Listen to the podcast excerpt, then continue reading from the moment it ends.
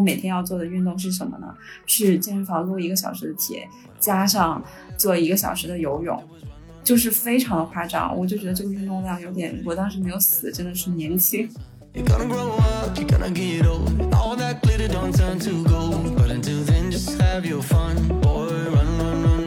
我的一说最疯狂的时候，是一个星期会去六次健身房。如如果你是在不清楚的情况之下，你的运动其实完全是为了契合外部对于女性身材的一个样板的标准，那就是在糊弄自己。所以，当我们在谈运动的时候，我觉得很多时候在谈你的人生观。其实我觉得我现在过渡到了第三个阶段，就是说我不运动的时候我也心安理得，但是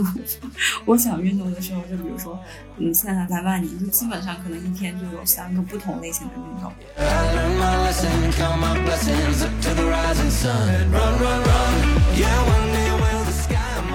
大家好，这里是不切实际。这是一档用女性主义看待世界的播客节目，我们试图探讨和追求一种不切实际的平等和自由。我是心理咨询师波罗斯，我是人生教练 Karen。我们聊这一期是因为我们回顾了一下发到现在的播客节目，然后发现第一期当我们去聊夏天来了，女生们又要开始折腾自己，要开始减肥、身材焦虑了，是我们最受欢迎的一期，而且身边的朋友也给我们很多反响，说那期他们听好之后其实非常的赋能。然而我现在人在泉州旅居，波罗斯在万宁那边旅居，两个地方都非常非常的热，然后我们两个人不约而同的都开始了运动。我们打算今天聊一期，就是当女性在谈运动的时候，我们到底在谈什么？它是只跟减肥有关吗？好，那我们废话不多说，就从我们小的时候开始，你是怎么运动开始的吧？那我先来说一下，我前面也有说了嘛，从小到大都是一个非常非常胖的一个情况，就是你在小的时候会被学校要求去参加那个体育运动，会把它记录到你的分数里面。Karen，你们当时会有吗？我记得我们初中好像。要算进三十分的，有啊，对，它有三大项，就什么八百米立定跳远，因为我就是从小大家都比较胖嘛，别人就会觉得说我可能扔铅球最厉害，但其实我铅球也扔不了多远，我跳远只能跳一米，撑死跳一米一、一米二的样子，八百米永远都是最后一名，所以就是我当时真的是每天早晨我很努力的在跳，但我就是跳不出一米二的那个圈圈。于是后来，我妈就给我找了个那个体校的学生替考，就是完全是替我考的。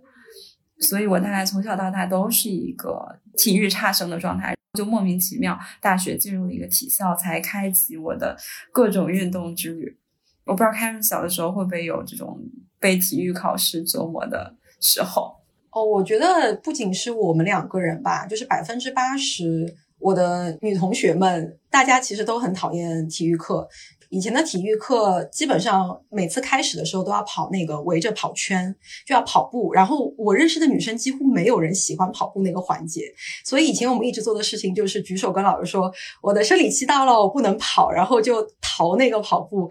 以前我也做过这种事情，而且我以前很糗的，还被老师抓住过。就是我们以前有一个叫号称是灭绝师太的一个女的体育老师，她有一次，因为那一次的确我们也很过分，就很多人说自己生理期到了，她就很生气，她做了一件我觉得很 unbelievable 的事情，她把女生带到了厕所去检查她们的内裤。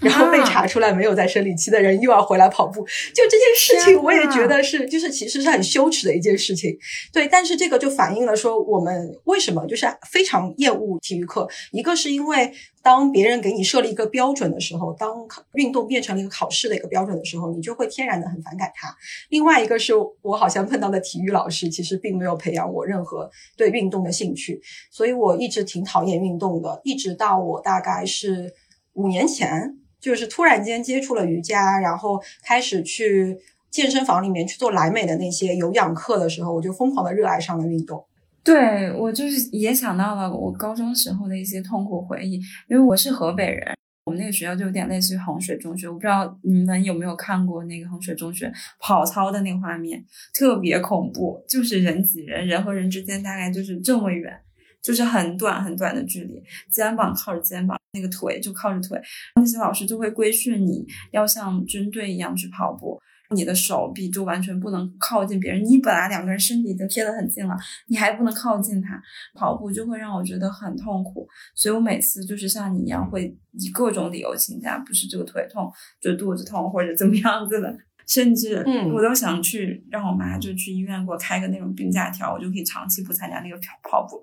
这个我记得以前女生是有这个对话的，就是我们怎么样才能够长期翘掉体育课？就是然后我们很羡慕，曾经有个女孩子是哮喘，她就有那种你肯定不能剧烈运动，对不对？我们就很羡慕她有那个病假条。然后我们还讨论过说，哎呀，我们是不是能去找那种小贩卖那种病假条，然后模仿医生签字等等。就能够以此看出女孩子是有多讨厌运动那个时候。然后另外一件事情我印象很深刻，就是其实，在我们学生时代，很多运动是分男女的。啊，对，就我不知道为什么，虽然我不喜欢运动，但是当个运动被区分为说这个是适合男性的运动，然后你们女孩子就天然的不适合它，比如说像篮球场。就一直是被男性占领的，然后女孩子就永远是站在那种阴影树荫底下去看他们打篮球，或者是三个两个就在聊其他的东西。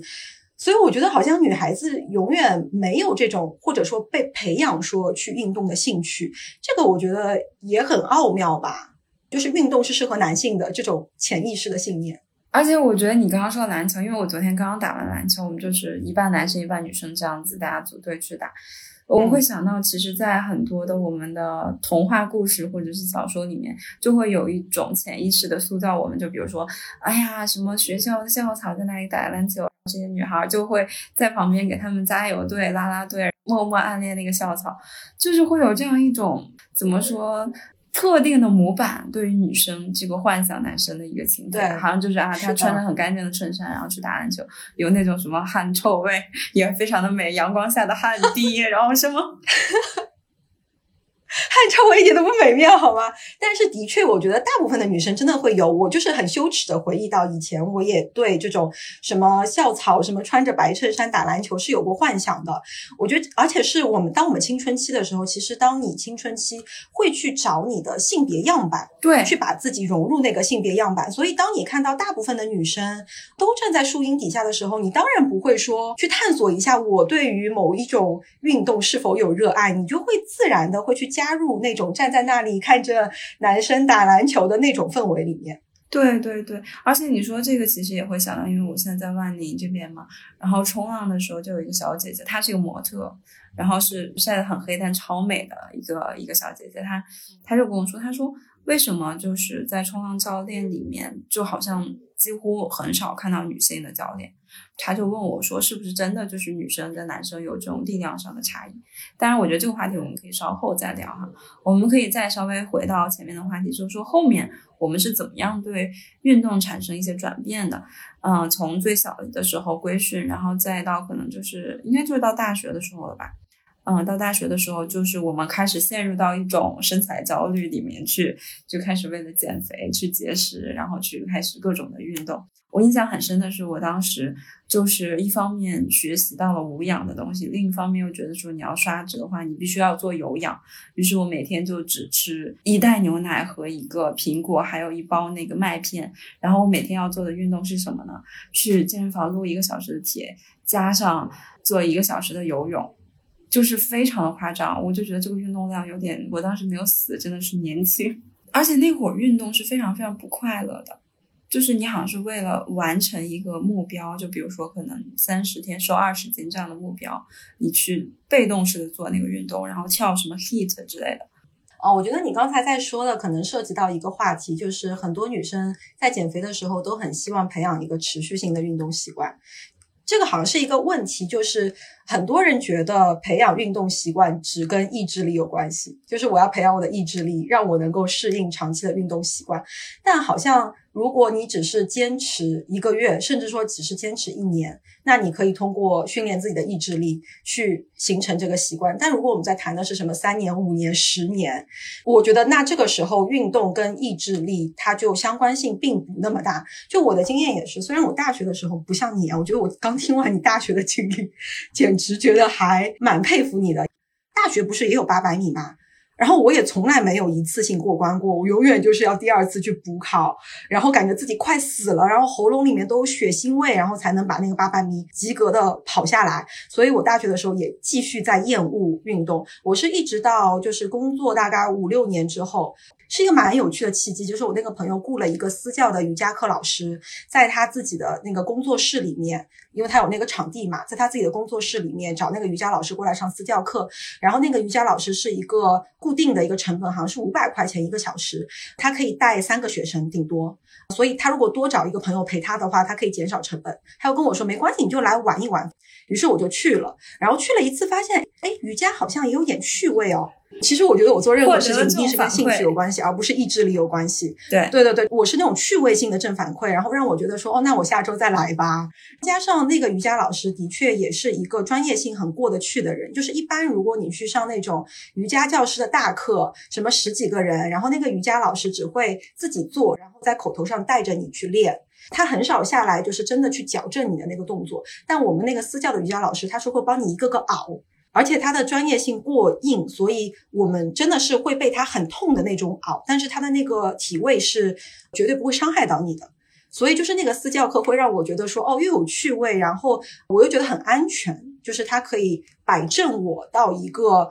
有效的一个位置。反正 anyway，就是从瑜伽课这件事情开始，我就觉得我以前的那种自证预言，就是我以前有个自证预言说，运动这个东西我绝对不行，我不是运动型的人。但我尝试过这个之后，就是这个限制性信念被我打破了。原来我是可以运动的，然后我又开始去尝试 Super Monkey，请给我们打那个宣传费好吗？就是我要讲到 Super Monkey，就那个时候 Super Monkey 这个品牌在上海到处铺，在我那个时候的公司旁边有一家 Super Monkey，所以我下班过去很近，我就报了他们那个小团课嘛，就是他们按次付费，一次也就很便宜，那个时候几十块，现在涨价了也就是一百来块，会去那里有音乐，然后有人带着。然后去跳操啊什么的，我会觉得很享受其中，大家的氛围也会带动你在那种力竭的时候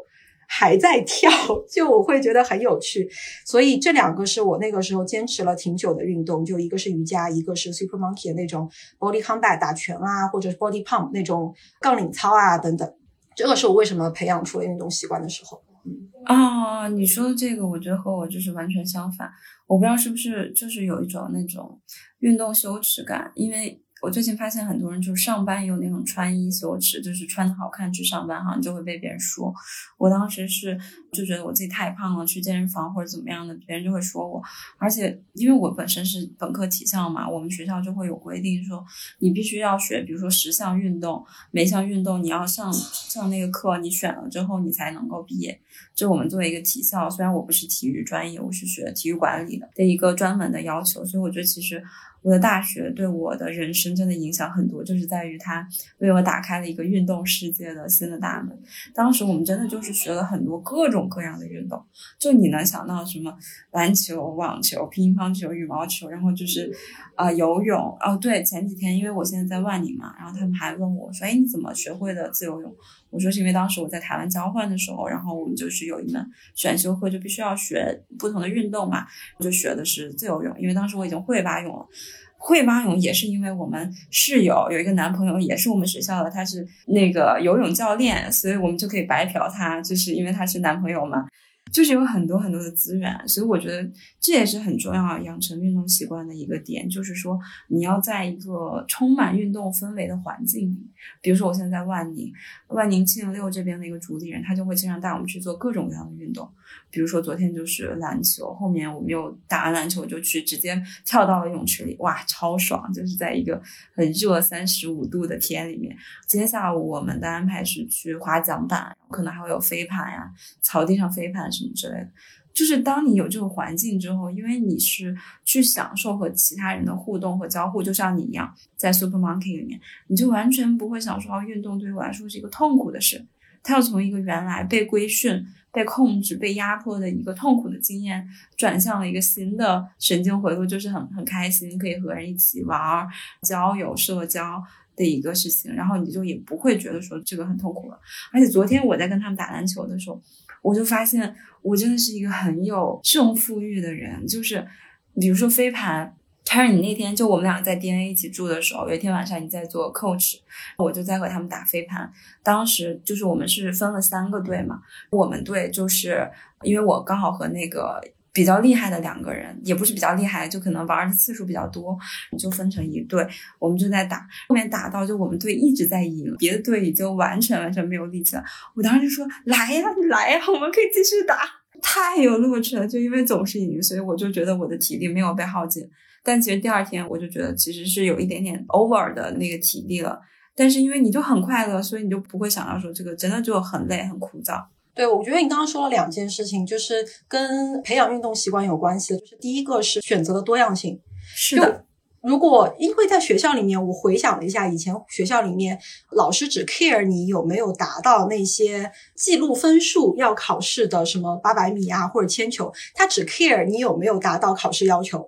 所以你的选择性非常非常的 narrow，就非常少。当你有那个选择性更多的时候，你可以多做尝试的时候，我觉得是很容易培养一个人的兴趣的。第二个就是在兴趣和成就感方面的正反馈。就当你觉得自己玩的好，或者是觉得这个东西就是有趣味性的时候，你就很容易去沉浸其中。另外一个是。运动其实分两类嘛，就第一个是那种孤独的运动，就有一个人完成的，它可能更适合你去享受孤独，或者是甚至是培养一些自我觉察和自我审视。另外一个是社交类的运动，其实你说到飞盘，我觉得飞盘真的很适合那种共居空间或者是青年空间的人玩。就昨天我在那个泉州的合资社区这边住，然后我昨天也跟他们的一个工作人员去到江滨，他们有个江滨公园。在泉州一条江旁边有公园嘛，然后它那个公园里面有个很开阔的草场，我那边晚上运动的人真的非常的多，然后有很多队都在玩飞盘。昨天其实是应该是我认真在玩飞盘，之前我们在 DNA 的时候那次，我觉得完全就是跟着在全场跑，然后什么规则也没有闹清楚。昨天带我们玩的人有好几个是那种教练，就是运动教练。肌肉非常的发达，就是身材很好。另外一个是他们真的会很 nice 的教我们这种初学者，会从飞盘到底要怎么去拿，到你手的位置是什么，到我们打比赛的时候，比如说我昨天走了个天龙八部，就是其实它飞盘的规则里面有一个是你跟打篮球一样，你拿到那个盘了，你是不能走步的。我不知道，我拿了之后，我抱着就往前走。他们说你这个都天龙八部了，你都走了那么久，说你要就是在那个地方你是不能走步的。我后来才知道，就是他们其实对于初学者很宽容，他也不会去责怪你说你拖了我们队的后腿，他甚至会一直叫说，哎，女生女生上来一个，我给你扔一个。就是在那里面反而就是没有那种胜负欲，他不会给你一种。因为我们要赢，然后你是初学者拖了我们后腿，他给了我们一种打友谊赛的感觉。都是那些得分的人，他们都还是背在自己身上那种得分的责任。但是对于我们，他们也不会完全忽视。这个其实是我觉得是培养了我对飞盘的兴趣吧。就如果他真的让我什么不能这样子，你要那样帮我们去得分，我可能就自此飞盘就无缘了。嗯，我觉得加上你刚刚说的这个也特别好，就是也有两个部分。第一个是目标的多元化，就是可能如果说你不是一个像我这种人格特质中有一点点竞技性的这种人。可能他他就会比较享受孤独的运动，喜欢一个人撸铁啊或者瑜伽什么之类的。另外一个我觉得比较重要的是，好的老师带你入门是真的真的非常非常重要的。就我在运动方面，我真的遇到了有三个我觉得应该是最好的老师。一个是我开始在台湾那个国立体育大学交换的时候，有一个老师，他就是应该是之前国家队退役下来的教练，他就是帮助那个国家队去做一些什么。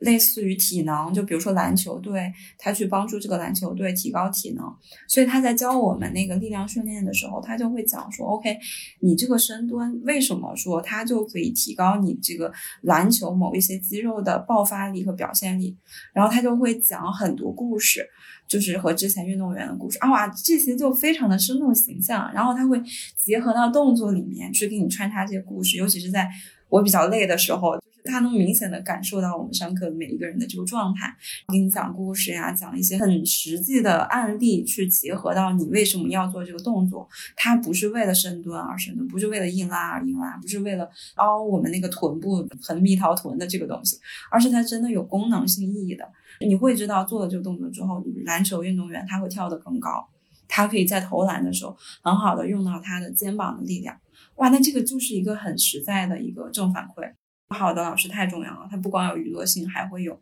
适合新手小白入门的这个情况。然后包括你刚刚说那个瑜伽，我印象很深的是，因为我去年在学那个瑜伽教培嘛，那个老师也非常好。他就说：“他说轩轩，你今天的侧板支撑，侧板支撑就是一只手在那边，然后你需要练到核心的那个。他说你比昨天高了一厘米，你比昨天坚持长了一秒钟。他说你看你这个大腿，就我们要做一个大腿放在墙上，身体表保持平衡的这个动作嘛，他就会很明显的看到我的一个小小的动作一个进步。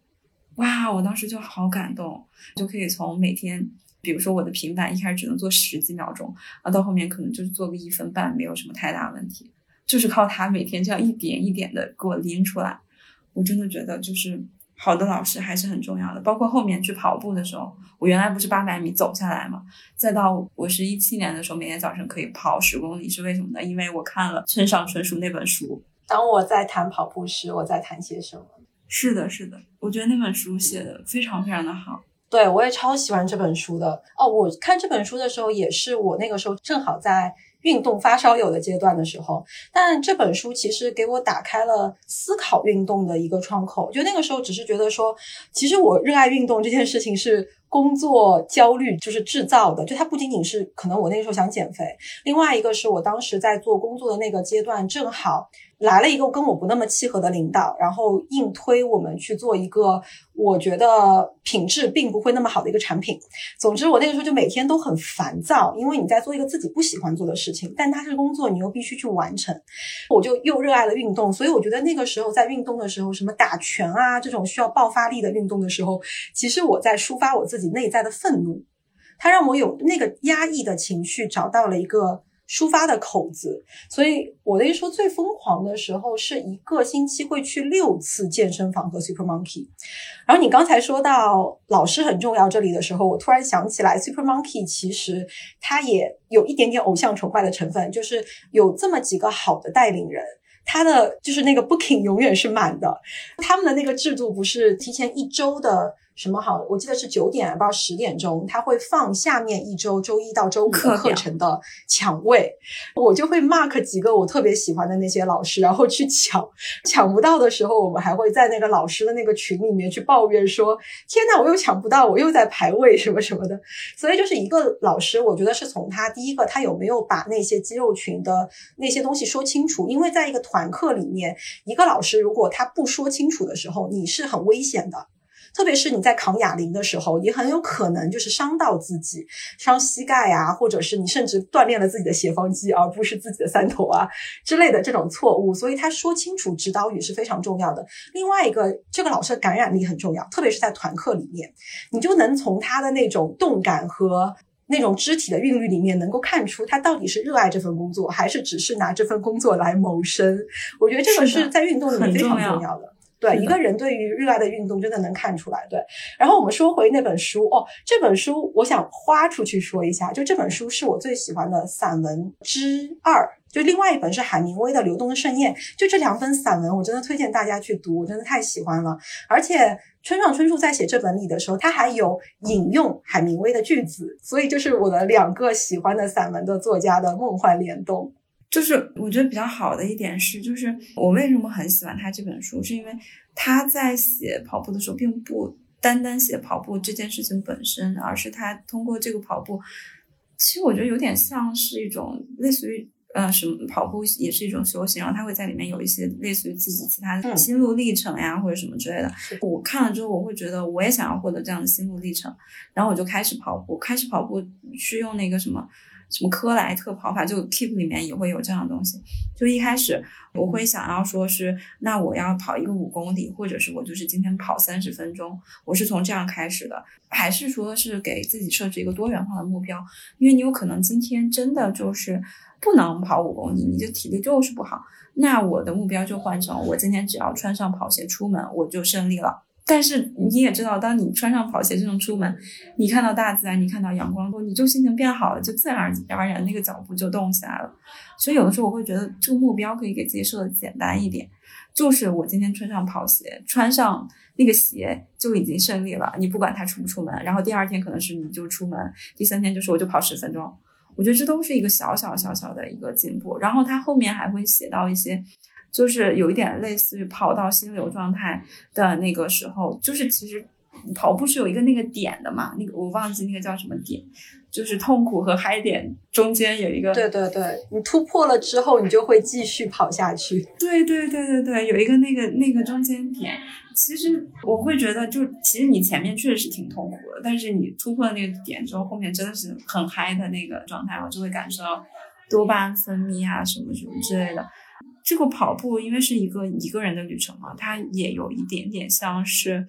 做其他的那个事情的时候我们会经历的一个过程。所以我还挺喜欢当时的跑步的，虽然我后面就没有跑，因为我确实膝盖不是很好，就是在我大概一百八十多斤的时候，盲目跟着跳 HIT。所以大家如果是你现在有在跳帕梅拉或者什么东西，真的就建议大家评估一下自己的膝盖和他的那个那个跳操强度，不要盲目着跟着那个视频跳操。像我现在就是非常的后悔，对。哦，我最伤膝盖的一个活动，那个时候是跳绳。就我有段时间迷恋空腹有氧这件事情，会在九点钟上班之前，就是起得非常早，六点半七点钟起来，然后跑到我们家楼下的儿童游乐区，因为儿童游乐区有那种很厚的垫子嘛，就不会伤膝盖。我觉得那个已经是我做的防护措施。就是我每天早上会跳两千个绳，然后上去呃洗澡吃饭，然后去上班。但是即使有那个防护，就是你长期。对你长期做这件事情还是会有点伤膝盖，所以那个时候，这个是我其实后来会停掉了的一件事情，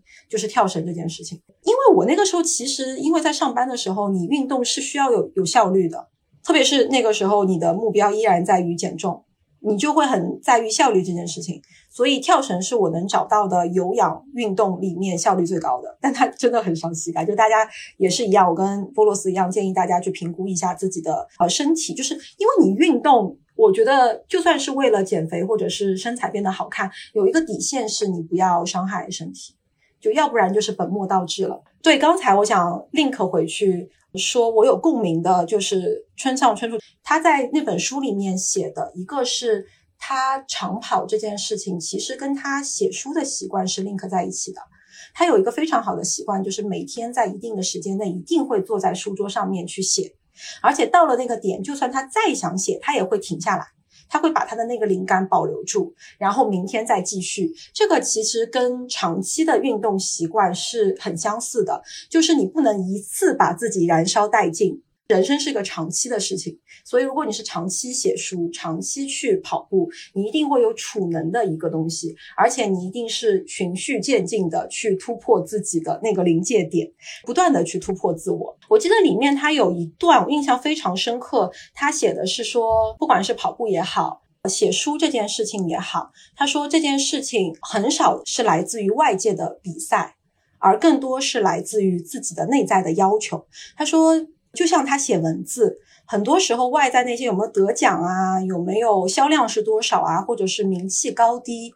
这些东西都不是本质的问题。真正本质的问题是他写出来的文字有没有达到自己想要的那个基调，这才是最重要的。因为人生其实你不管去做什么，用这件事情去蒙蔽别人，都是可以做到的，但最终自己才是那个糊弄不过去的对象。所以内在心灵你要清楚。我做的这件事情到底是为了什么？我觉得运动也是这样子，就是你真正的去清楚。如果你非常清楚说我的运动只是为了减重，那 fine。但如果你是在不清楚的情况之下，你的运动其实完全是为了契合外部对于女性身材的一个样板的标准，那就是在糊弄自己。所以当我们在谈运动的时候，我觉得很多时候在谈你的人生观，你到底想活出来的是怎么一个样子。是的，所以就是借用上野千鹤子老师的话，就是千万不要糊弄自己，这个已经变成一个表情包了。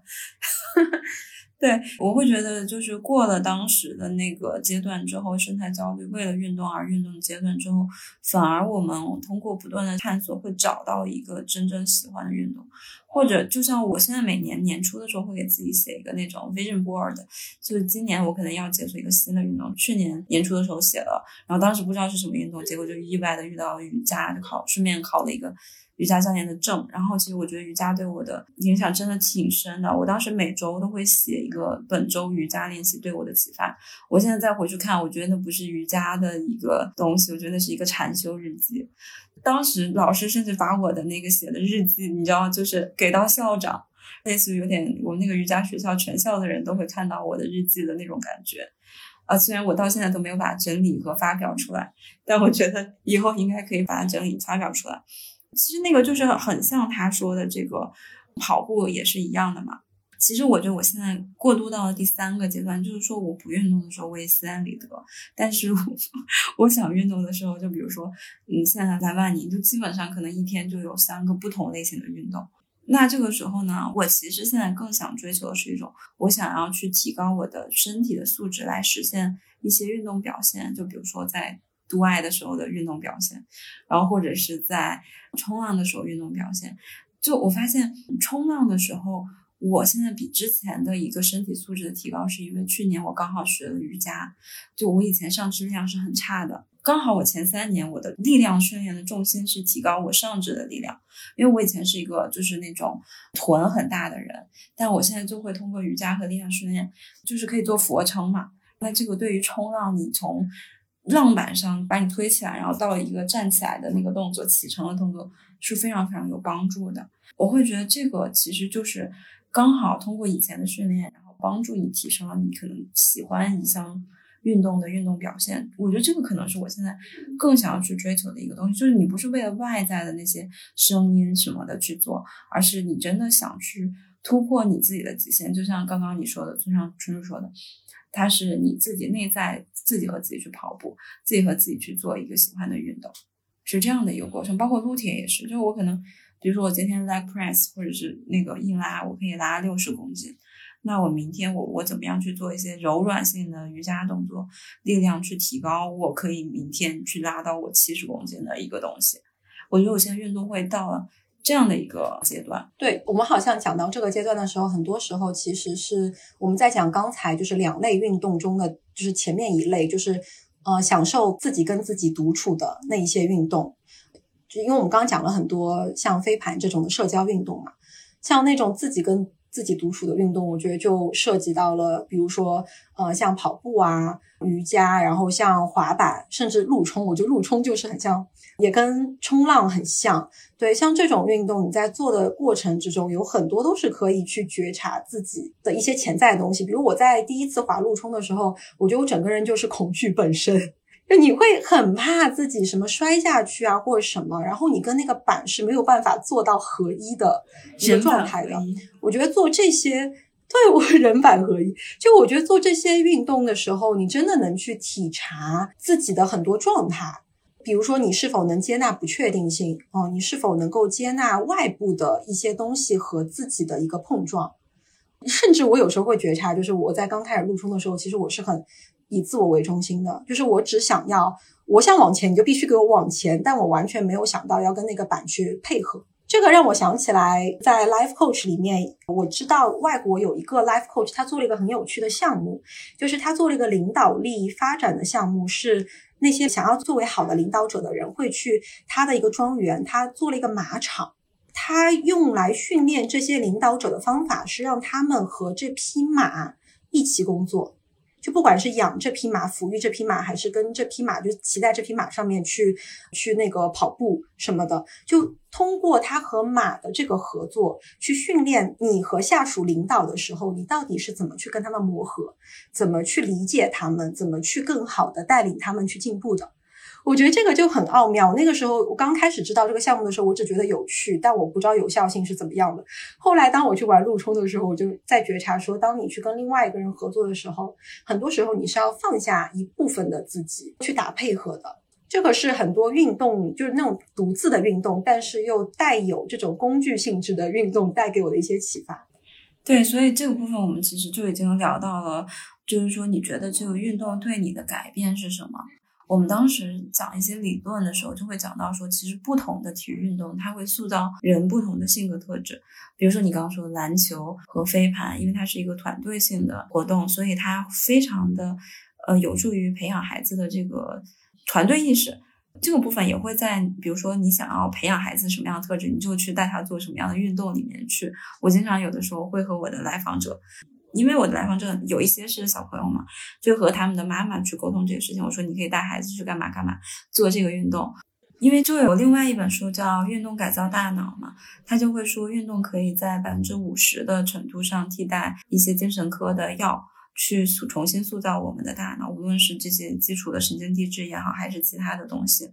所以我当时就会给他们建议去做适合他孩子的这个运动。另外一部分的话，就像你说的，可以放下一部分的自己。我觉得驯马，因为我之前玩那个塞尔达游戏的时候要去抓马。你从一个悬崖上跳下去去抓那只马，然后你把它驯服成为自己的马。我就记得很深的是，他那个有一个攻略，就是说你前面要跟随那个马的动作去摆动，才能够驯服它。虽然它只是一个游戏啊，但我觉得就是一个真实的现现状。你包括我们在冲浪或者玩陆冲的时候也是一样，就你真的是。要去看那个浪是什么样子的，你不能和自然作对。你如果和自然作对的，那结果就是被卷子卷走，然后就是死掉的那种。所以它也会有一种，我觉得会有一种那种臣服实验的感觉，就是你可能要臣服于自然。这个和自然的另外一个 connection，这其实另外的说啊，只是说你可能真的是要。会从这个运动里面学习到很多，包括觉察到自己，比如说很多时候是自我为中心啊，就人类为中心啊，到变到可能有更多的事情或者是自然进入到你的视角里来。我觉得这些觉察都是你真的是在运动中实际体验到、体认到才能收获到的，而不是说是一个头脑层面或知识层面。我们今天给大家推荐的几本书，对吧？大家看了就能获得的，我觉得不是这样的。而是你真的去跑了之后，你去体验到了那个痛苦和愉快的交界点，你体验到那个快乐之后，你才知道哦，孙杨真是牛逼，他说出了我想说的东西，他就是我的嘴替。很多的运动，它真的是会某种程度上改变我们自己的人格特质和特点。去年我学瑜伽，另外一个收获就是，我原来觉得我是不行的，包括其实我觉得很多女孩也会觉得说我是不行的。可能大家会有一种那种叫什么冒名顶替综合症，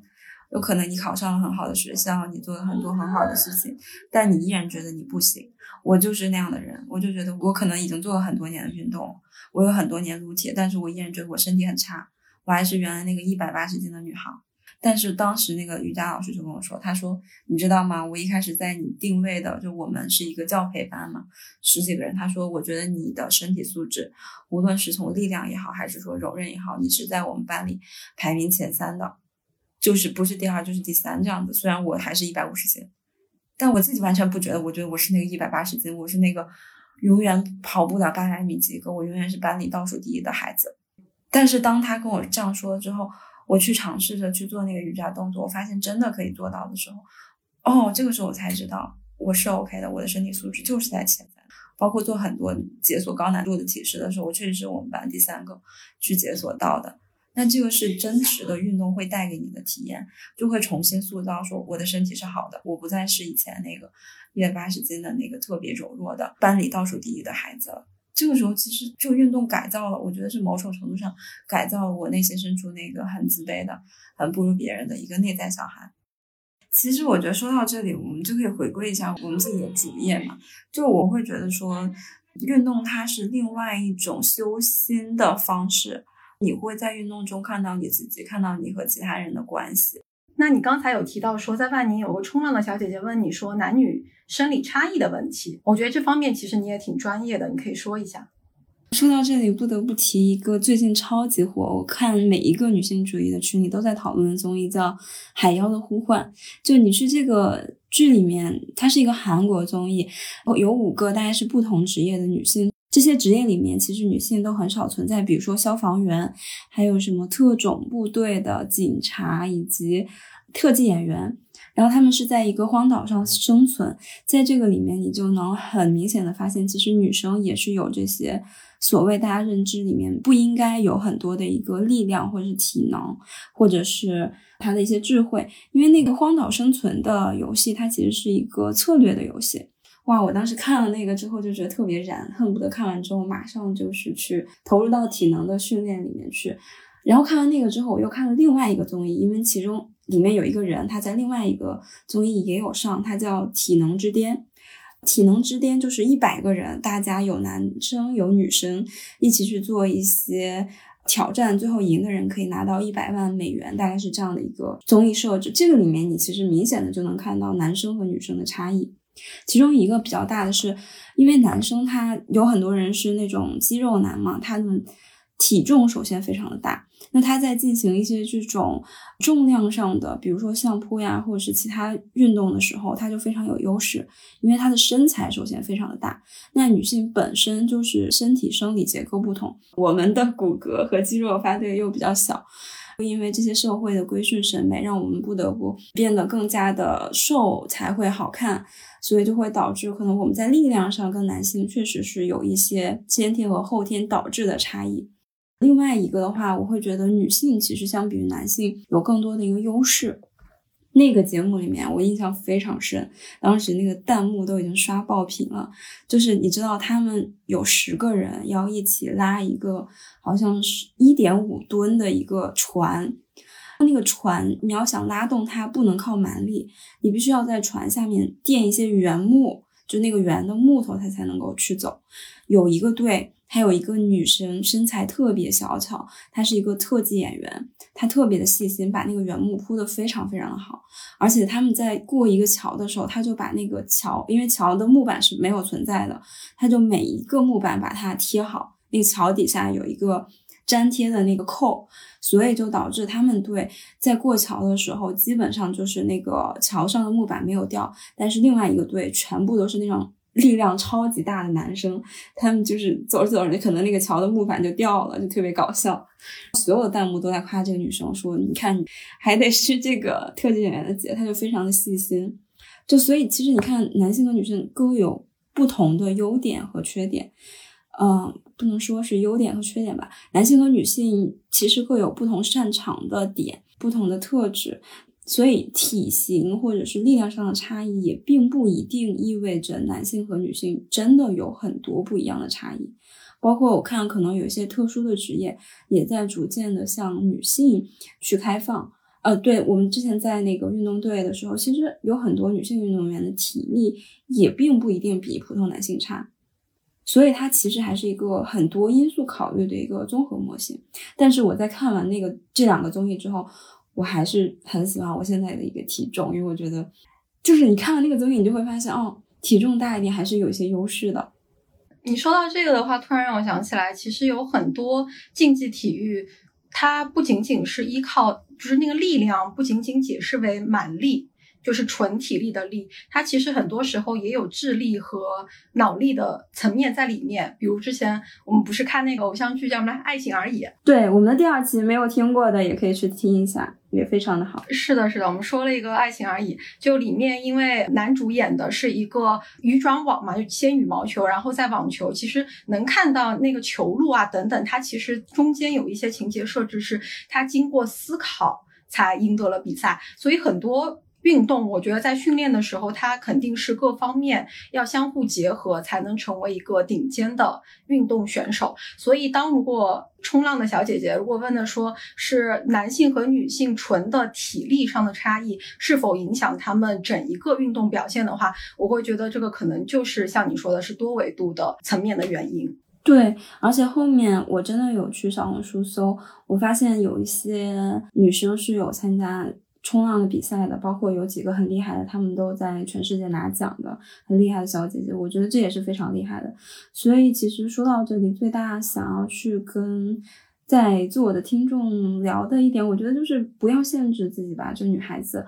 可能有一些真的不是现实中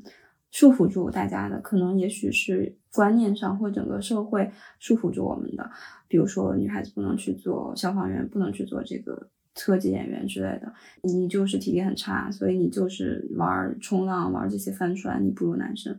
我觉得更多的可能是一种观念上的束缚。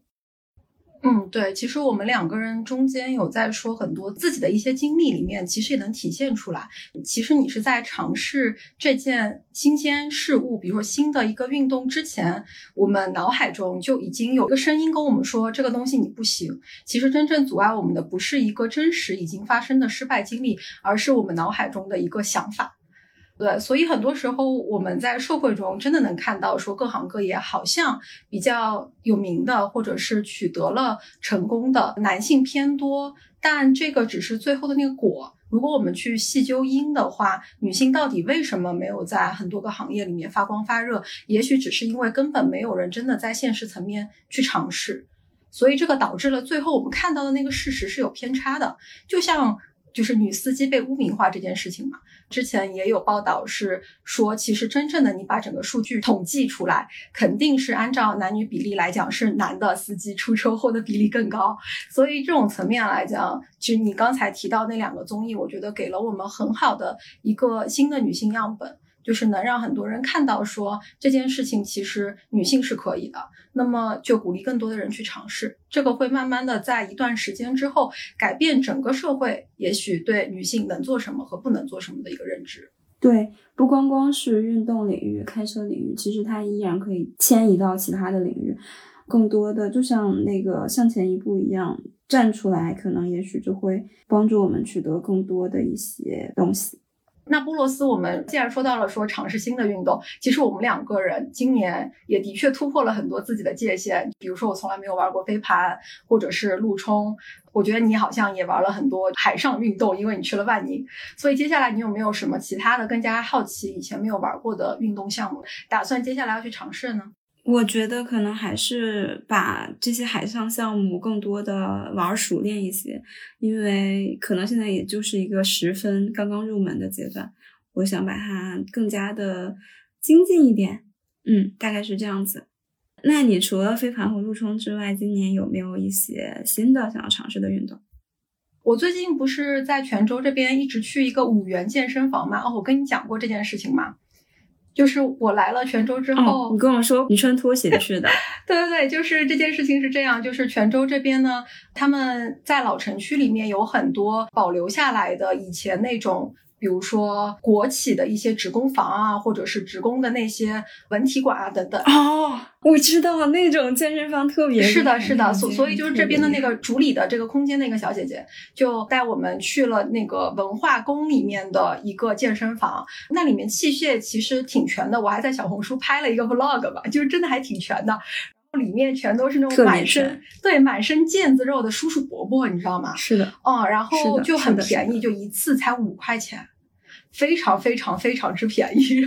我在里面，因为有很多器械，其实我们没有那么熟练嘛，里面也没有什么健身教练什么的，偶尔就是那些叔叔伯伯会来指点我们。但我我突然重新有一点热爱上了跑步。就中间我们不是说到了村上春树那个《当我们谈跑步时》那本书，我其实很久没有跑步了。我最近在用那个跑步机跑步，然后用椭圆机的时候，我突然又有点喜欢上了这种单一重复的运动。就你在做这件事情的时候，什么都不想的时候，那种空的那种感觉。我打算心流的状态。对对对，我明天正好坐飞机回沙溪了嘛，我就有在想，就沙溪有那种小河。河边有那种小道，但是我有点记不清楚那些小道是不是那种砖块路，能不能跑步？但我可能会回去之后会去找一找，如果有的话，我打算可能稍微调整一下作息。就是盒子社区很神奇，来了这里所有的人